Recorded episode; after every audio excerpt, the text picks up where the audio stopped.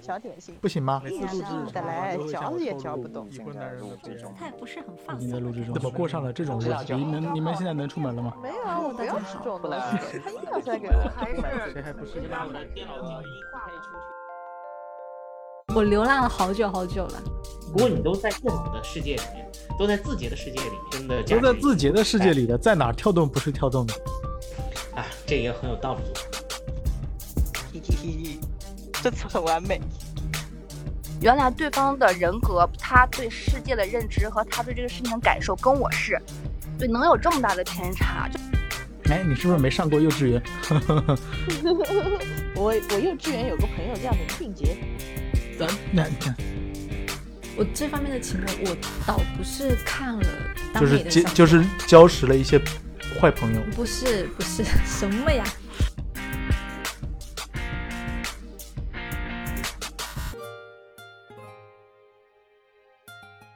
Hello，大家好，欢迎收听本期的瞎讲 FM，我是大鱼。我是丹子，今天呢，我们和段老师又来录节目，然后我们呃其实是要来聊一期电影，然后聊的电影是《妈妈》。然后这期节目呢，段老师邀请了她的一位好闺蜜吧，很多年的好闺蜜，然后呃我们一起来录这个节目，然后给大家打个招呼吧。Hello，大家好，我是佳云。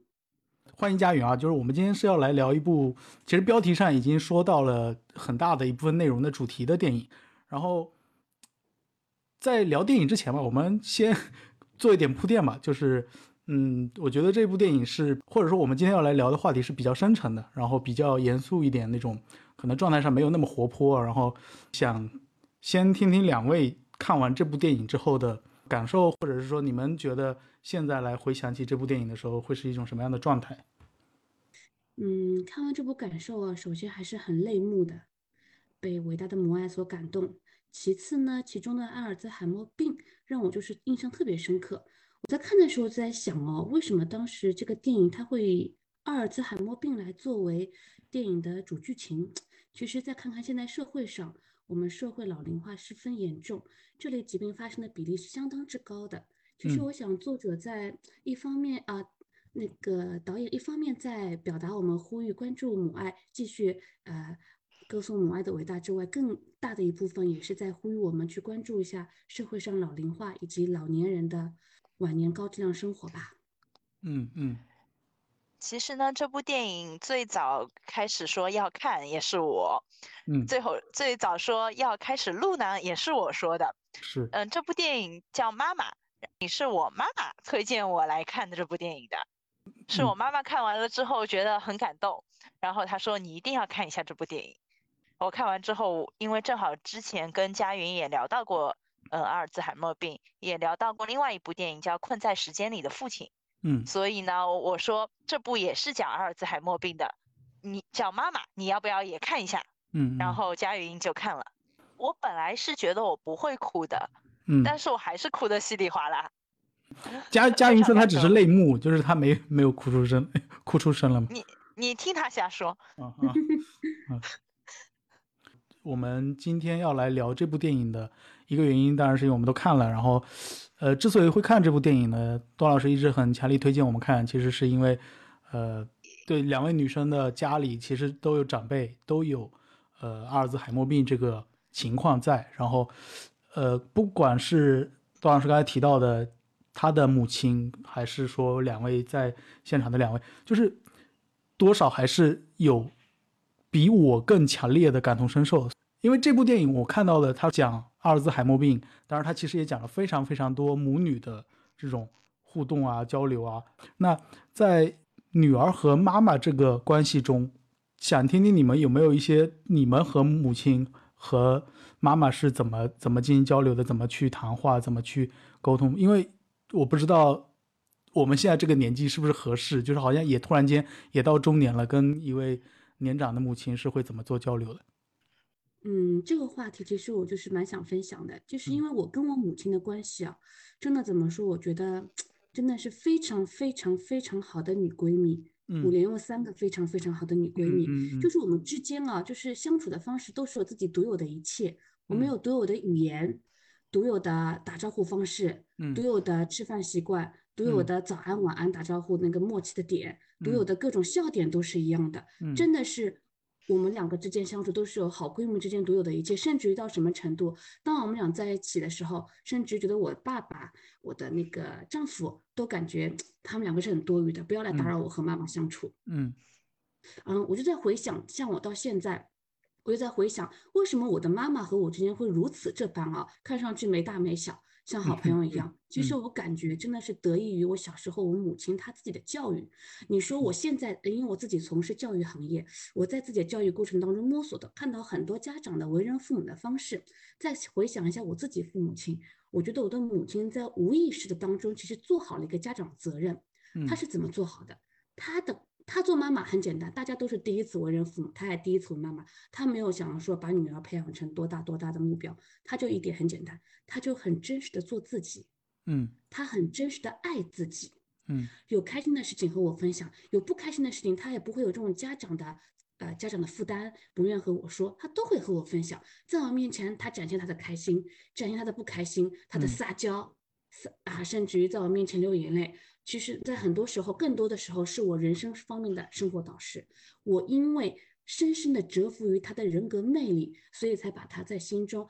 相比于母亲来说，更把她当做我一个非常非常非常好的女闺蜜。嗯甚至于都已经刚才我说了，把我老公和我的爸爸都都有点排外，我就想和我妈妈在一起很开心。哎，我这样说也嗯不知道会不会说很妈宝，但是我就真的很尊重她的意见。我们嗯俩在相处过程中，她也很听取我的意见。就是我妈妈有个细节，她的微信头像、微信背景全部都是和我的合照。是你和是合照是吧？不是你的照片。还没有这样子，她 我不是跟她说吗？她很真实做自己，所以她嗯也是有爱自己的一面。嗯嗯嗯嗯，就是我我为什么会问这个问题呢？就是呃，因为我们看到在电影里边儿，就是呃，妈妈和女儿之间是有，包括这是他们家里的关系，但是我觉得我们看到就是他们两个人之间，他们知道互相拍一拍对方的手臂，在哪个地方敲三下是互相的暗号。因为我是我是一个男，就就是我不知道男这个是跟性别有没有关系，就是我跟我妈好像我也很爱我的妈妈，但是好像我们没有这种这种相处的模式，所以，嗯，东老师呢？你跟你跟你跟分跟大家说说你跟你妈妈。你刚刚提到说，呃，男孩子跟女孩子的一个差别，我觉得应该是有的，因嗯为我和我的妈妈的一个关系，呃，也是比较亲密，包括有时候我和我妈妈会悄悄的，我们出去吃东西，但但是不带上我爸。啊啊但是，但是我突然想到了，就是我们一起在超市里面经常看到的一个场景，是男孩子跟妈妈一起去逛超市。我们经常可以看到，是男孩子推着那个手推车，然嗯后妈妈说这个放进去，然后男孩嗯子就把它放进去。但是男嗯孩子跟妈妈的相处就会是那种比较直接简单的一个相处模式。对，男孩子跟妈妈可能更多是呃，相对于相处可能是相伴吧，就是 好像相比于女生跟妈妈之间的那种，嗯、小小细节、小动作呃，对对对，可能这种情绪上比较少一点。嗯，就就像会问妈妈，就是呃生孩子之前，妈妈会说，如果我有一个孩子，我希望她是一个女孩，因为是女孩的话，妈妈会觉得这是这是就陪伴自己的一个一个娃，但是如果是男孩子的话，那就是一个孩子，嗯很多妈妈都会这么说。我不知道是我我身边的看到的爸爸们都更期待女儿，然后妈妈们可能都期待但一个是男孩儿。嗯父女之间的感情和母女之间的感情又是另外两种完全不一样的感觉。哦，是因为我觉得我们看到的电影，嗯，前半段是就是妈妈是一个嗯非常依赖女儿的人，她是一个需要被女儿端好饭，然后我今嗯天要吃的菜你要帮我夹好放在我的小碟子里边儿，我才开始吃。就是她是嗯一个被呃包裹着被被女儿包裹着的母亲，然后突然间发现女儿她要倒塌的情况下，她要倒下的时候，妈妈突然间回过身来，我要包裹着我的女儿。我觉得这个是，就是我在电影里面看到的母女之间的互动。就是我们先不提到阿尔兹海默病的情况下，就是我看到的母女不去共情这个病本身的话，我觉得这个地方我很很很受很受感动。我我其实是觉得他们母女间的一个感情是有一个变化过程的。嗯其实他们内心是确实是连接在一起的，但是因为女儿她心里面一直瞒着一件事情，她一直觉得父亲是她害的，嗯她一直没有告诉母亲这件事情，嗯所以在女儿的心目中，她在妈妈面前是有一定的隔阂的，她是小心翼翼的去照顾母亲。她她虽然说是对母亲很很怪罪，你怎么能这样？就是你怎么你怎么像个小孩子一样？但是他实际上是有一定的距离的。但是在他得了阿尔兹海默病之后，他反而是这个距离就减少了，因为母亲对他的感情始终是一样的。他退回到了他自己的孩提时代的那个样子，所以他们之间的那个间隙反而是不存在了。嗯嗯，就是我当时在看这个电影，就是我就很很好奇，为什么一定要拿阿尔兹海默病来作为这个剧情呢？刚才听端子说了，其实我觉得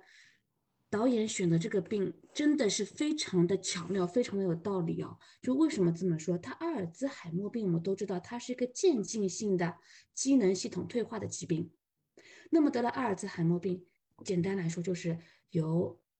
大人变成小孩儿，甚至到最后无知无识的状态。那么这个女儿得了这个病之后，本来是小时候是母亲在照顾女儿，到了母亲暮年的时候，女儿又开始照顾母亲。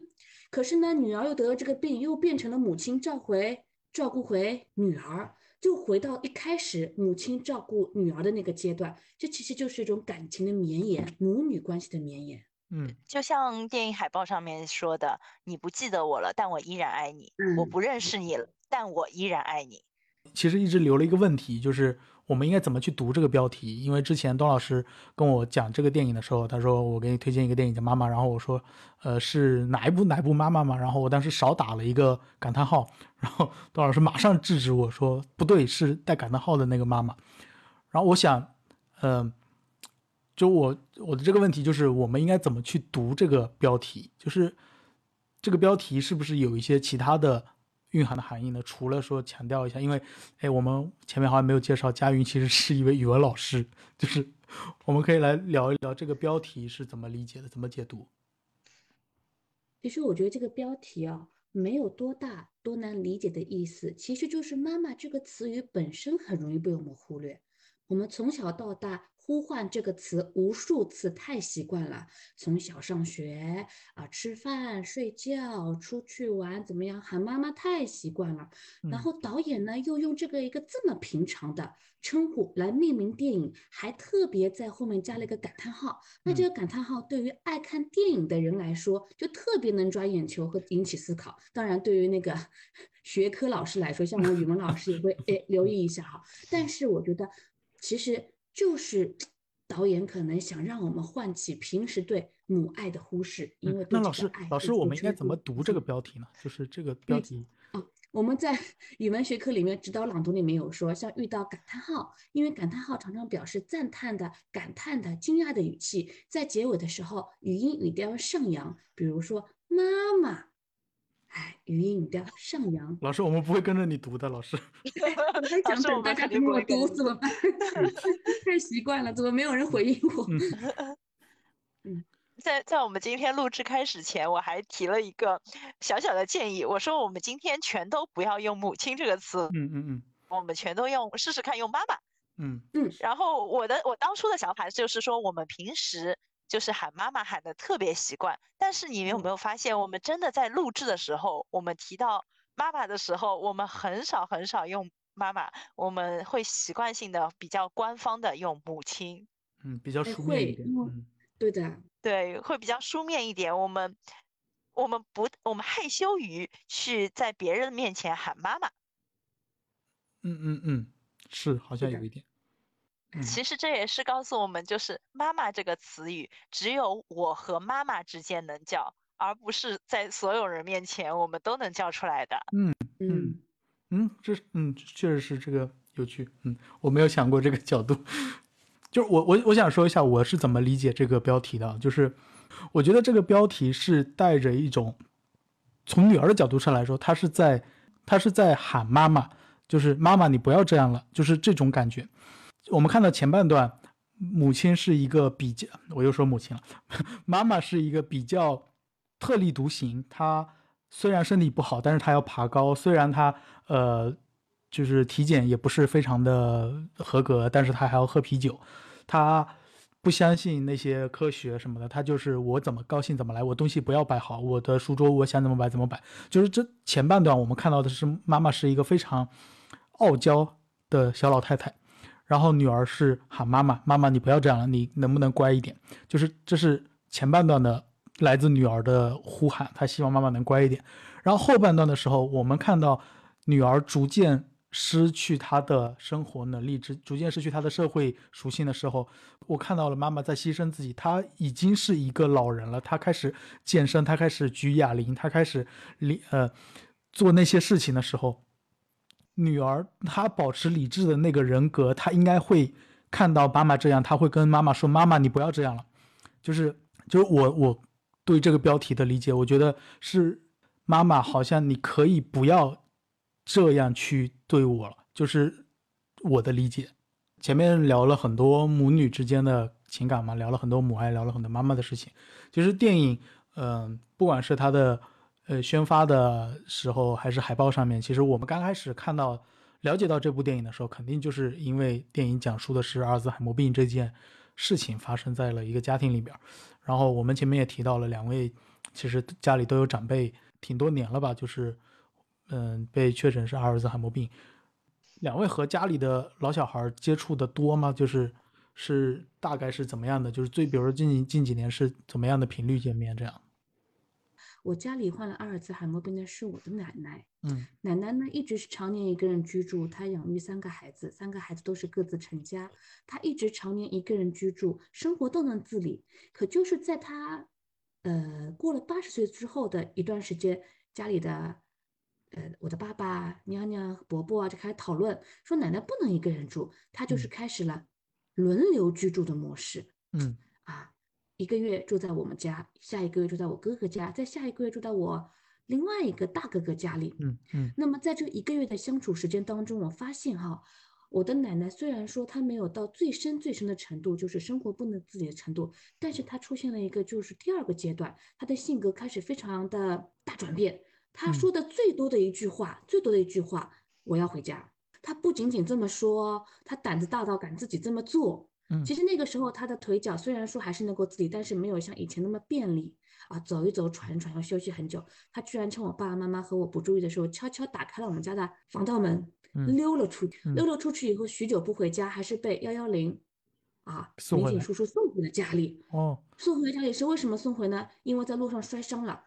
就是很哦平坦的马路，人行道上走着走着平地就摔伤了。摔嗯伤之后回到家里害怕了，就像小孩犯了错一样的，一下子嗯害怕了，不敢动了。嗯，躺了几天之后呢，身体就好多了。以后第一句话还是我要回家我要回家。嗯，嗯所以我就感觉啊，阿尔兹海默病这个病让人太难受。这个人不单单是得病的人，而嗯且还有那些照顾病人的人，因为他的这个病后病后的发展永远是渐进式的，我们知道情况只会越来越糟。嗯然后得病的人也是，他的执念、他的想法也会越来越和自己本身的想法偏离，他也控制不了。嗯所以和他相处过程当中，奶奶的这个很反差的，让我印象非常深刻。我的外婆呢得阿尔茨海默病，嗯，是比较早了，应该是在我十几岁的时候。嗯，当时的社会对这个病症，嗯，关注程度没有那么高。嗯嗯，当时我们嗯只知道有一种毛病，嗯，有可能人家叫传统意义上是叫老年痴呆症。是是当时我外婆应该是只有六七十岁，然后嗯当时嗯有一次会觉得，就是她为什么最近这么不正常？母亲包括我的姨妈和阿姨，他们是觉得她最近有一些反常，嗯，他们的思路也比较先进，当时就带他去了医院，去看了这看了医生，医生说这是阿尔兹海默病。嗯当天当天得到嗯、当天得知这个消息之后，我的母亲是大哭，就是她完全不能接受这个情况。我其实是当时就第一次开始了解这个毛病了，嗯嗯、到现在已经有基基本上二十年了。嗯，二十年时间里，我是一点一点看着，就是这个嗯，我外婆从初期一直到现在，就是我现在是外婆，现在是不能自理的一个状况，是我的妈妈和我的姨妈阿姨一起在照顾我的外婆。嗯，我基本上是每天可以去见一次。哦，每天因为对，因为在在我的嗯外婆外公年纪大了之后，我们当时就把那个当时的外婆家嗯卖了，然后嗯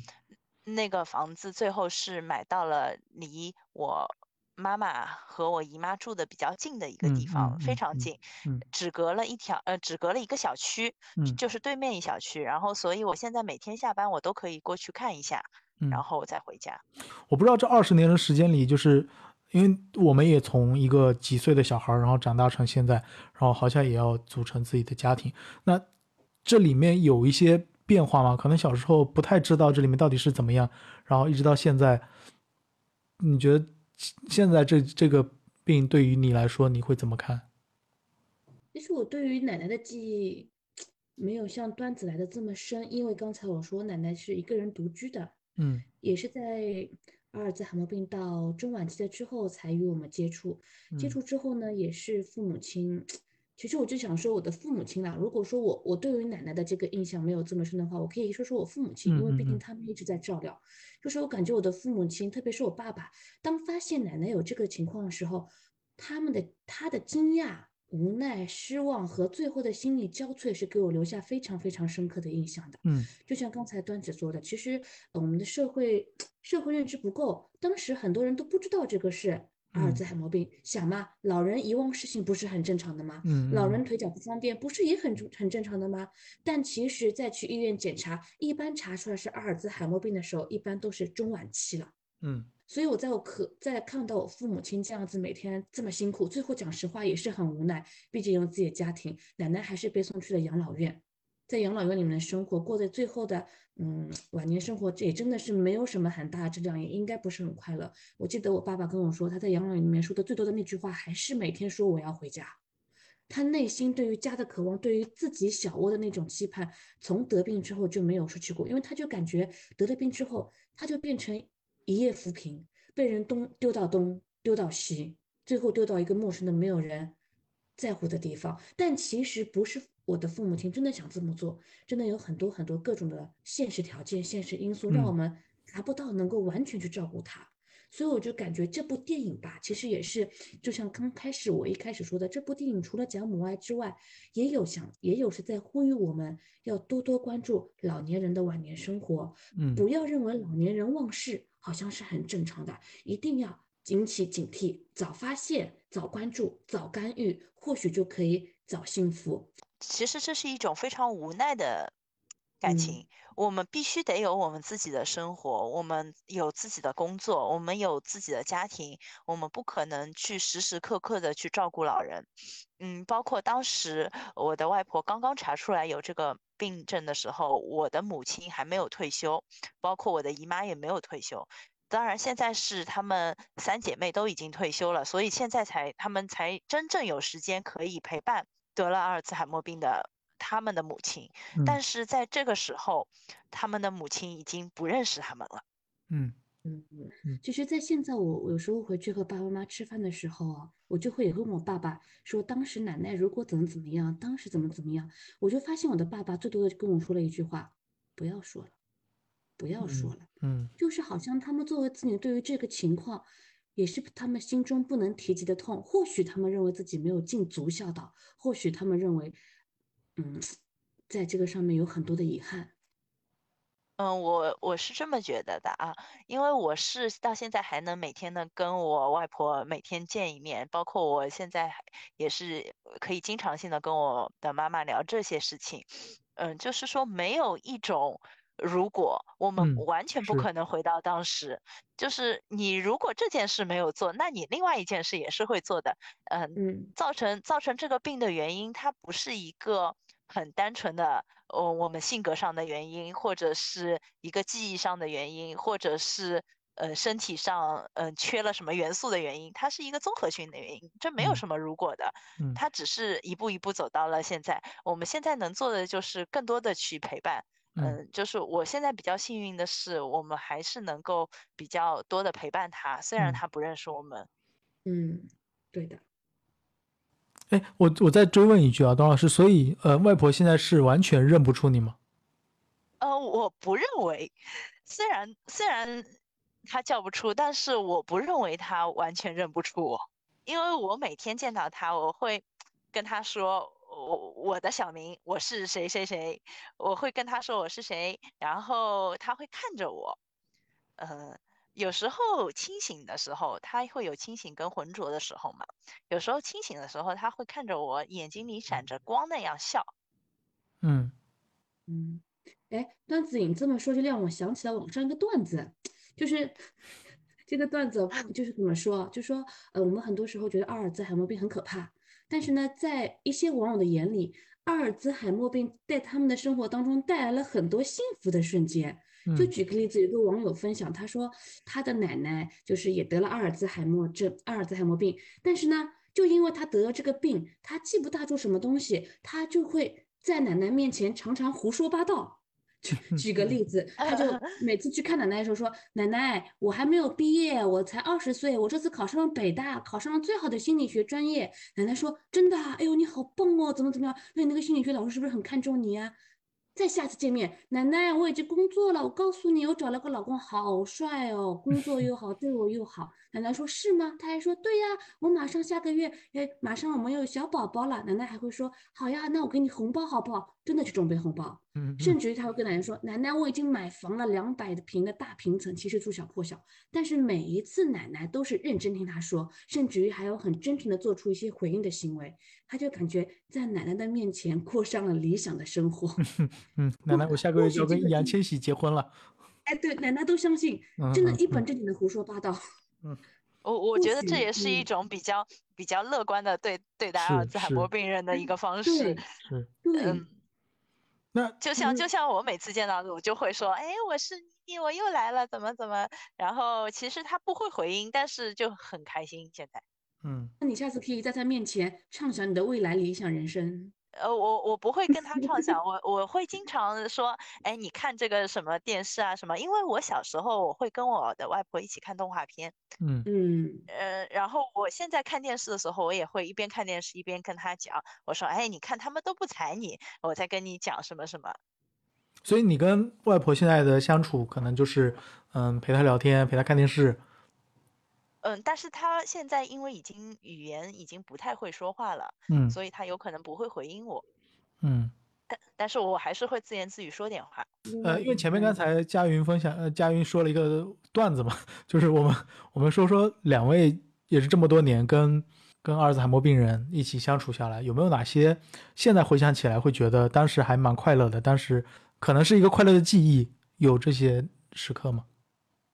和奶奶一些交谈当中啊，嗯我就感觉她的任性让我很啼笑皆非。她常常把那些除了刚才我说的我要回家，嗯她后面还常常说一些话，就是以这种嗯我不要，我不喜欢，嗯，我不管，嗯嗯不要，就是这样子很任性的这种说法，我觉得和这种他的年龄太不符合了。嗯嗯每次她说出来都感觉非常好，觉得很有趣，但是也没有办法就其实你你刚才你刚才表演的那个状态，其实很像电影里边儿那个呃，就是女儿她患病了，然后后后面她那个状态，就有一点这种，就我不管，就我不管，我不要嗯，就是这种这种状态，就是回到了他最初的那个样子。就是小孩儿小孩儿的时候嘛，嗯对对他以前有可能就是这个样子，只不过你见到他的时候，他已经是奶奶了。嗯是，曾经她也是个开朗的小女孩。我的外婆的话，她其实就是一直是一样的，他包括他见到所有人，他都是呃非常喜欢笑，她嗯。到现在也是，他喜欢吃甜食，所以我在外面看到甜食，我自己是不喜欢吃甜食的，但是我在外面看到甜食，我总归会带一点回去。嗯他每一次回去，我带带给他吃到甜食，他都会很开心很开心的笑，是那种眉开眼笑，发自内心的笑。嗯，嗯她现在呢，其实吞咽是有一些些困难了。嗯嗯，吃东西非因为牙齿也没有了，包括他现在有一些吞吞咽上面的一个困难，所有嗯东西都要磨碎了吃。但是呢，他碰到他喜欢吃的甜食的时候，他吃的非常非常快，就是以他那个牙齿，以他那个吞 咽是嗯不可嗯能吃到这么快的，嗯，就像小时候挑食的孩子一样，嗯，吃吃完之后非常开心。嗯对他有可能也不知道这个是谁带的，他只知道这个东西吃到会很开嗯心，对，他就嗯吃到很开心。是，但是照顾他确实是对于我的母亲、对于我的姨妈和我的阿姨来说，呃，照顾他确实是一件非常辛苦的事情。嗯嗯我现在每次买之前我都很纠结，因为买了之后他又不能吃太多，嗯，但是不买我我又又忍不住要买，非常宠溺，我是一种宠溺的心态。嗯嗯。那好吧，那我们今天其实就是聊了一下，呃，从《妈妈》这部电影嘛，就是我们仨都看了，然后从这个电影的作为出发点，我们来聊了一下妈妈，聊了一下，嗯，可能这个阿尔兹海默病给身边的人带来的这种情绪，带来的这些生活上的现实的问题，就是我不知道会不会因为这个事情，大家可能能够知道一下阿尔兹海默病，然后也回去看一下这部电影，然后就是希望，嗯，希望老人家现在呃快乐吧。我觉得快乐可能是刚才佳云也一直在提的，就是希望老人家能快乐是很重要的。然后，嗯嗯，这个病症的，不知道这个病症在我们有生之年会不会有得到科学的进步，就是希望这个病症能够呃远离大家吧。那我希望我们望大家对天天开心，不要想太多，保护自己的脑子，多吃多多多吃核桃。吃核桃。我希望大家都可以记得自己，记得彼此。嗯，好，那我们今天就聊这么多吧，谢谢大家，拜。拜拜。拜。